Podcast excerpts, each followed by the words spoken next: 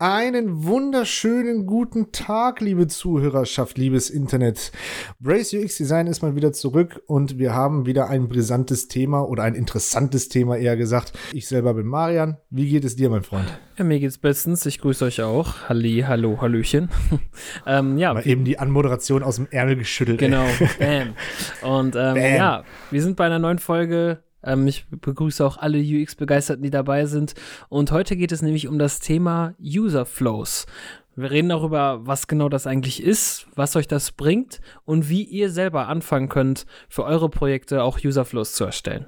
Bingo. Vielleicht kennt der eine oder andere von euch die Situation, man hat sich jetzt schon länger mit einem bestimmten Produkt oder einem Projekt beschäftigt und hat aber langsam so ein bisschen das Problem, dass man den Überblick verliert. Und da hätte ich jetzt mal direkt mal eingehakt, weil ich glaube, so eine Situation haben wir alle schon mal erkannt, beziehungsweise du bist ja, glaube ich, relativ frisch da drin gerade, ne? Ja, ja, genau, du hast recht. Ähm, also das Problem war auch, dass ich in einem Projekt ähm, nicht von Anfang an mit Userflows gearbeitet habe und ähm, mich ein bisschen sehr da rein verkopft habe und halt gemerkt habe, dass irgendwann das, der Gesamtumfang des Projektes ziemlich komplex wurde und dadurch halt immer, wenn neue Anforderungen sind oder waren ans Design, ähm, wir brauchen eine neue Funktion, die da reinkommt und so, war es teilweise irgendwann nur noch so nach dem Motto, okay, ich versuche die jetzt noch irgendwo da unterzubringen, aber halt nicht in Betracht auf den Gesamtprozess oder was das auch für einen Einfluss hat auf das gesamte Produkt so.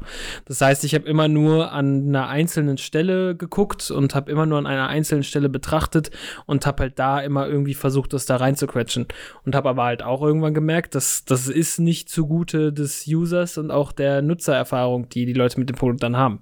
Ähm, User Flows werden genau an der Stelle dann quasi wichtig, ähm, wenn es darum geht, Prozesse zu gestalten. Ähm, ähnlich eigentlich ist es relativ ähnlich so, den, äh, die, oder der Sinn dahinter ist relativ ähnlich, finde ich persönlich, zu Lofi-Prototypen auch. Ähm, mhm. Man versucht sich ganz explizit nicht auf Design oder die UI im genauesten zu konzentrieren, sondern man geht mehr daran, dass man versucht, den Prozess in erster Linie zu gestalten, nach dem Researching, um den Überblick besser zu behalten oder wie auch immer. Ja, genau, das ist, ähm, das ist, das ist völlig korrekt. Und wie du es auch sagst, im Optimalfall macht man das auch schon, bevor man mit dem eigentlichen Design anfängt. Ähm, also bei mir ist es jetzt halt wirklich so gewesen, dass ich gemerkt habe, ich brauche das und muss das halt jetzt noch, ich baue es jetzt quasi parallel mit dem Produkt auf, ähm, den User Flow.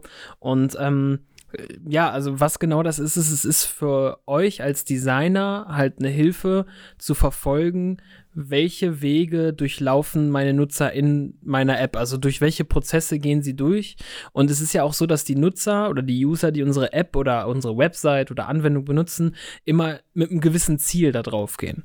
Das mhm. heißt, sie haben immer ein Ziel, sie wollen immer irgendwas erreichen mit der Anwendung. Und da geht es halt dann darum, dass wir bei dem Userflow quasi gucken, gucken, klar, Pucken. gucken gucken, wo ist quasi für den Nutzer der Entry Point, das heißt, wo starten sie und wie kommen sie zu dem Ziel hin, wo sie halt eben hinwollen. Also, dass wir dann gucken können, was sind die Schritte dazwischen. Und ähm, das hilft uns halt einfach ein viel besseres Verständnis dafür zu bekommen, wie unsere Prozesse funktionieren und wo wir eventuell auch was verbessern können. Um es jetzt natürlich für unsere Zuhörer ein bisschen zu verdeutlichen, vielleicht für die, die sich jetzt unter dem Userflow nichts vorstellen können. Ihr müsst euch das vorstellen wie eine Art grafische Darstellung einer Mindmap oder so ähnlich halt. Man hat einen Startpunkt, man hat verschiedene ähm, kleinere Abzweigungen, die quasi dann in eine andere Richtung führen und ganz zum Schluss dann halt auch ein Goal oder ein Ziel, wo im besten Falle der User halt am Ende hinkommt. Im besten Fall geht einmal kurz auf Google, gebt Userflow ein, klickt auf Bilder, schaut euch das mal an, weil es ist eine sehr grafische Sache, über die wir jetzt reden und das jetzt halt in einem Podcast irgendwie euch einigermaßen äh, darzustellen, ist natürlich jetzt nicht so einfach. Deswegen googelt vielleicht mal kurz, dann habt ihr ein Bild dazu. Aber ähm, im Großen und Ganzen ist es dafür da, um halt den Prozess zu visualisieren. Dadurch haben wir jetzt die Möglichkeit, wir können entweder für uns selber den Überblick behalten, wie du gerade sagtest, wir können nachverfolgen und analysieren vor allem, welche Wege geht der User, wo gibt es Schwierigkeiten, biegt er vielleicht an einer Stelle in eine Richtung ab, in der wir ihn gar nicht lenken wollen, sondern gibt es da nicht eigentlich dann ähm, einen anderen Zweck, den wir verfolgen. Und all solche, Sache, all solche Sachen können wir dadurch dann halt dementsprechend für uns oder auch für andere besser visualisieren und können das dann wieder in die Planung einfließen lassen.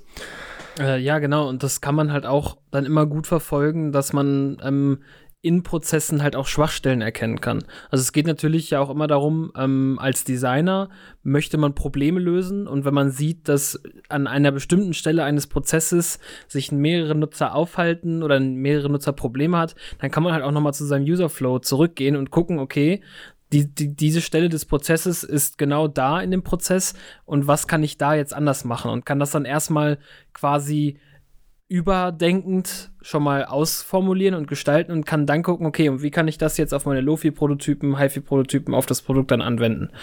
Dass man da dann quasi zum Beispiel auch sagen kann, okay, in dem Prozess habe ich zu viele Eingabefelder oder so und da habe ich die größte Abbruchrate. Das kann man natürlich dann auch nochmal sich visualisieren im Userflow, wo sind größere Abbruchraten oder so vorhanden und anhand dessen halt immer weiter optimieren und perfektionieren, dass es halt wirklich, wie der Name auch sagt, ein Flow wird. Also Flow heißt ja quasi auch, dass die Leute durch deine Anwendung durch fließen können. Das klingt jetzt vielleicht, aber dass sie wirklich geschmeidig da durchkommen, ohne halt größere Reibungspunkte und Punkte, die sie aufhalten. Ja, richtig. Ist natürlich auch schön, dass wir bei Userflows halt die komplette UI oder ich sag mal in den meisten, in den einfachsten Userflows wie Taskflows erstmal die UI halt aus dem ähm, Kontext lassen. Genauso wie es bei Lofi-Prototypen ist, haben wir halt dann ein, eine reduziertere Darstellung, damit wir uns auf das Wesentliche konzentrieren. Ich weiß, Lofi-Prototypen sind natürlich was deutlich anderes. Da geht es dann mehr um das Schaffen einer äh, intuitiven Usability oder generell einer intuitiven Navigationsstruktur. Aber bei Userflows haben wir dann, wie du schon meintest, halt einfach die Möglichkeit zu gucken, an welchen Punkten die Leute Probleme kriegen und vor allem können wir dadurch auch Daten sammeln, um zu gucken, haben ein Großteil der Leute an der Stelle ein Problem. Und wenn wir merken, guck mal, es ähm, gibt immer ein ähnliches oder ein andeutendes Problem an ungefähr der gleichen Stelle, dann können wir auch in die ähm, Designs reingucken und versuchen zu analysieren, ob die UI in irgendeiner Form und Weise unverständlich ist oder irreführend ist oder vielleicht auch einfach eine Funktion ähm, missachtet, beziehungsweise eine Funktion fehlt, die der User vielleicht an der Stelle sucht und deswegen dann innerhalb des Quadranten, wo er sich dann befindet, da rumeiert halt. Ne? Ja, und äh, da du gerade auch nochmal Lofi-Prototypen erwähnt hast, um einfach nochmal klarzumachen, wie viel einem das bringen kann, einen Userflow anzulegen, ist halt einfach, ihr müsst überlegen, in einem Userflow legt ihr fest, wie funktionieren die Prozesse. Also welche Wege haben die Prozesse. In einem, in einem Lofi-Prototypen wollt ihr gucken, dass das eine gute Usability hat. Und hinterher später in den HiFi-Prototypen guckt ihr halt auch noch, wie kann ich das noch mit Farben und Formen zusammen noch zu einem Gesamtkonzept bringen. Und in jedem Schritt kommt irgendwie was dazu. Und es gibt halt dann das Problem, wenn man jetzt direkt mit einem HiFi-Prototypen anfängt, dass man all diese Prozesse auf einmal sich erdenken muss. Und ähm, da, ja. da hat man einfach, einfach wie wir das auch bei Menschen kennen, ist eine gewisse Überforderung halt einfach da. Weil als Designer muss man sehr viel beachten und deswegen gibt es diese Prozesse halt einfach, die ähm, viele ja. Designer predigen und die überall im Internet stehen, dass man sie macht, weil Designer eben versuchen, nach und nach auf ihren Konzepten aufzubauen. Weil sie da halt dann eben den Userflow nehmen. Mit dem Userflow können sie dann gucken, okay, wie kann ich jetzt die UI-Elemente benutzen, um diesen Userflow umzusetzen? Und dann kann man halt hinterher beim HiFi-Prototypen mit Farben und so drauf aufbauen, dass man das halt noch unterstützt und noch fördert. Aber man muss halt nicht sich direkt alles auf einmal erdenken. Man muss sich die nicht nicht direkt überlegen, okay, äh, der Kaufprozess, äh, dafür brauchen die einen Warenkorb, den Warenkorb platziere ich jetzt rechts oben und der ist blau und hinterher merkt man dann, okay, das ist vielleicht doch nicht so optimal, weil den Weg hätte ich noch anders beschreiben können oder so. Also es ist einfach eine Hilfe für euch und es unterstützt euch. Es ist halt nichts, was euch irgendwie ähm, unnötig Zeit kostet, sondern es hat schon seinen Nutzen im Nachhinein spart man dadurch auch meiner Meinung nach deutlich Zeit. Ne? Wie du gerade sagst, wenn wir direkt mit dem HiFi-Prototypen anfangen, dann müssen wir auf alles achten. Dann müssen wir auf eine Usability achten, auf eine intuitive Bedienung, auf die Marke, dass die auch zur Geltung kommt, ne? mit dem ganzen CD, was da dran hängt. Dann irgendwie noch eine Ästhetik reinbringen. Die UX darf man nicht vergessen, ne? dass auch Menschen bei der Benutzung des Produktes auch ein gewisses Wohlbefinden haben oder eine Zufriedenstellung oder eine Befriedigung der Bedürfnisse, wie auch immer wir das nennen wollen. Und jeder einzelne Prozess oder jedes einzelne, jede einzelne Methode oder Tool, wie auch immer wir das jetzt nennen wollen, hat halt auch seine Berechtigkeit. Ne? Wir können mit Userflows nach dem Researching direkt sagen, okay, wir haben jetzt Daten gesammelt, ich überlege mir jetzt einen gewissen Prozess, der sollte im besten Fall so funktionieren. Man fing minimalistisch an, dann fangen wir an, Lofi-Prototypen anhand dieses User-Flows zu bauen. Indem wir uns dann nur auf die intuitive und simple Bedienung konzentrieren. Und ganz zum Schluss, dann kommt erst die Marke dazu, das UX-Empfinden zum Teil, zum Großteil auch, ne? Und alles, was damit zusammenhängt. Und dann, erst zum Schluss, können wir dann auch evaluieren, dann testen wir und gucken, ob das so funktioniert hat oder auch nicht. Witzigerweise fangen wir dann aber wieder mit den User-Flows an. Wenn wir nämlich sehen, okay, den Prozess, den wir uns überlegt haben, der funktioniert bis zu einem gewissen Punkt, aber ab einer anderen Stelle machen die User dann auf einmal was, was Unerwartetes, was wir dann vielleicht gar nicht beachtet haben. Dann muss es entweder wieder zurück ins Researching gehen oder wir fangen beim Design wieder an, je nachdem, wo der Schuh dann drückt. Aber was wir euch echt an die Hand geben können, macht die Prozesse so, wie sie auch gedacht sind. Also alles, was miteinander zusammenhängt, hat auch dann am Ende seine eigene Daseinsberechtigung. Kannst du mir denn noch, mein Freund, ähm, vielleicht noch ein bisschen was zu Userflows sagen? Gibt es da verschiedene Arten, verschiedene Herangehensweisen? Weil ähm, Userflows im Allgemeinen sind ja für, für viele Punkte halt wertvoll. Aber es gibt ja auch Unterschiede dahinter, ne?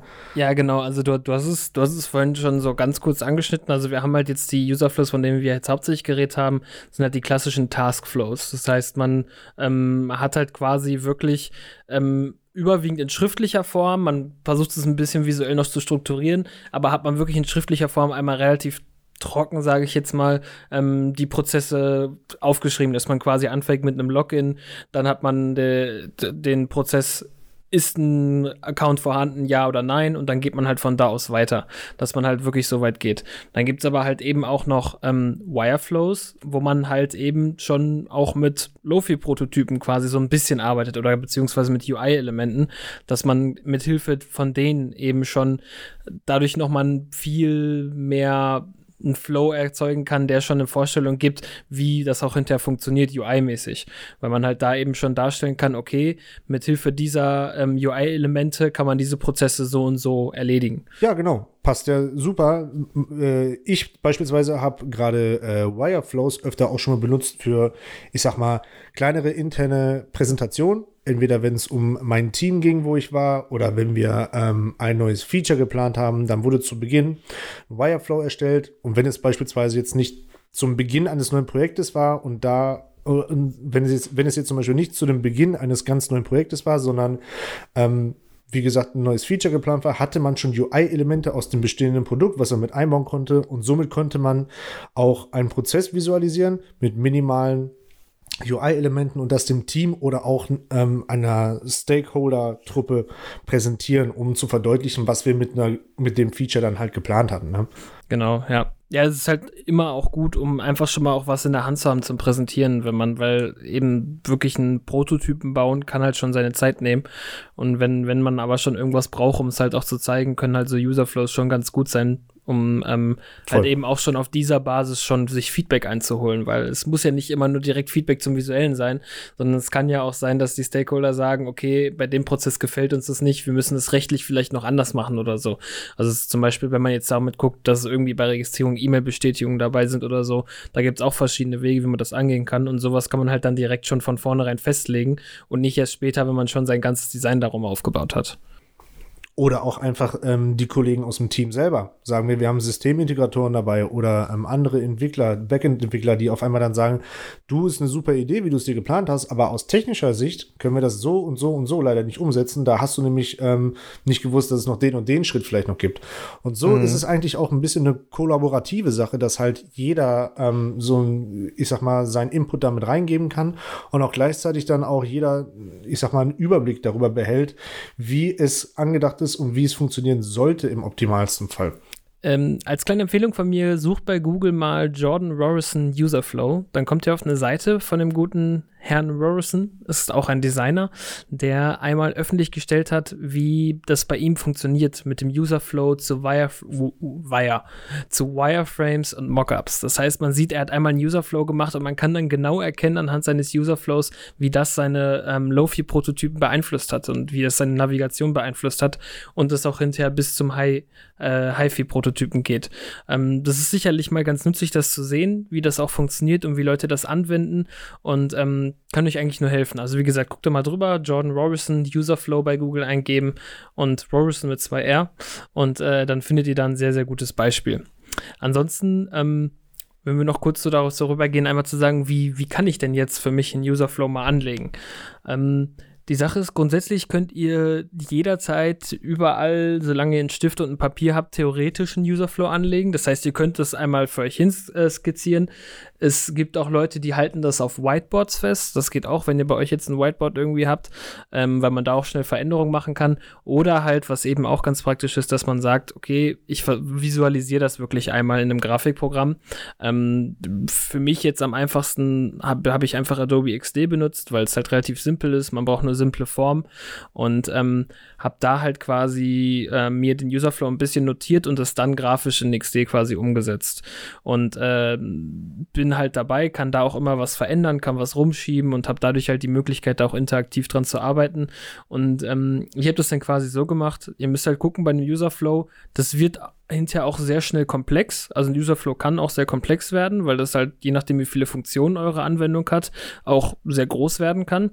Ähm, deswegen gibt es klare Strukturen, wie oft die Userflows aufgebaut sind, damit man ein bisschen einen Überblick behält. Das heißt, es gibt oft verschiedene Formen für bestimmte Punkte. Also es gibt, ähm, müsst ihr mal, könnt ihr auch googeln bei, bei Workflow ähm, Form oder Workflow Cheat Sheet. Da könnt ihr, findet ihr dann immer so Kurzbeschreibungen, was für eine Form was bedeuten kann. Daran seid ihr nicht gebunden, aber ihr könnt das nutzen. Und ähm, da gibt es dann zum Beispiel, keine Ahnung, ein Kreis ist halt wirklich eine Aktion, die durchgeführt wird, wie ich äh, nehme Option 1 und äh, eine Raute zum Beispiel wird oft benutzt, um zu zeigen, dass es an der Stelle eine Ja- oder Nein-Antwort gibt. Wie zum Beispiel, hat der Nutzer schon einen Account? Und dann nimmst du eine Raute und dann würde da stehen Ja, Nein und von da aus würden dann weitere Wege abgehen. Und dass ihr da einfach ein bisschen guckt, dass ihr da eine visuelle Struktur reinbekommt. Aber grundsätzlich kann jeder in jedem Grafikprogramm eigentlich so einen Userflow erstellen oder halt eben per Hand skizzieren. Definitiv. Ich würde es euch auch empfehlen, dass ihr das ähm, auf jeden Fall ich sag mal, für Stift und Papier wäre super, wenn ihr das für euch da machen würdet. Ähm, das Whiteboard würde ich eigentlich immer dann nutzen, wenn ihr das kollaborativer machen wollt, wenn andere Leute mit dabei sind. Ähm, trotz alledem, wenn das dann ein, ein offizieller Prozess ist oder ein Prozess ist, der so umgesetzt werden soll, macht es immer digital, weil ähm, genauso wie es mit Lofi oder HiFi-Prototypen ist, werdet ihr die immer wieder anpacken müssen. Ihr werdet ja immer wieder neu ins Testing gehen und neue Erkenntnisse sammeln durch euren Researcher oder den Tester oder wie auch immer. Und diese ganzen Erkenntnisse fließen ja auch wieder in die Designs ein und oder vielleicht auch in die Prozesse, je nachdem, wo der Schuh drückt. Und dann müsst ihr dementsprechend auch immer wieder den Userflow anpacken. Wäre dann natürlich schwieriger, ähm, wenn man den nicht digital hätte, sondern einfach analog niedergezeichnet hätte, sage ich jetzt einfach mal, weil dann müsste man immer wieder von vorne anfangen. Deswegen digital sowieso in dem, in dem Bereich sowieso immer besser, ne? Aber ähm, ist schon genau richtig. Dann bedanke ich mich bei dir schon mal für das nette Gespräch. Ähm, es war mir wie immer eine Freude. Ich fasse euch einmal ganz kurz zusammen, wofür wir Userflows am Ende benutzen. Userflows, denkt dran, sind an jeder Stelle eigentlich hilfreich, solange ihr den Überblick behalten wollt oder von der UI her abgesehen Prozesse näher betrachten wollt. Bestellt Userflows in einer typischen Taskflow, wo es dann nur um die Aufgabenerfüllung geht. Erstellt Wireflows, um vielleicht euren Stakeholdern oder eurem Team Prozesse genauer darzustellen. Oder halt einfach typische Userflows, die dann dafür dienen, um halt wirkliche ähm, gesamtheitliche Sachen auch zu dokumentieren oder zu analysieren. Ich bedanke mich bei euch fürs Zuhören und gebe jetzt das letzte Wort an Yoshi weiter. Alles klar, danke für die Übergabe. Ähm, ja, zum Schluss natürlich noch klassisch ähm, unser Appell an euch. Guckt doch einfach auch mal bei uns auf der Seite brace-ux.de vorbei oder auf unserem Instagram-Account braceUXDesign und hört euch auch nochmal die anderen Folgen an, die auch sehr interessant sind. Ähm, hier auf Spotify oder auf iTunes oder wo auch immer ihr das hört. Und ansonsten ähm, bedanke ich mich herzlich fürs Zuhören. Hoffe, ihr konntet euch auf jeden Fall was mitnehmen aus der Folge und wir hören uns beim nächsten Mal. Ciao. Ciao, ciao.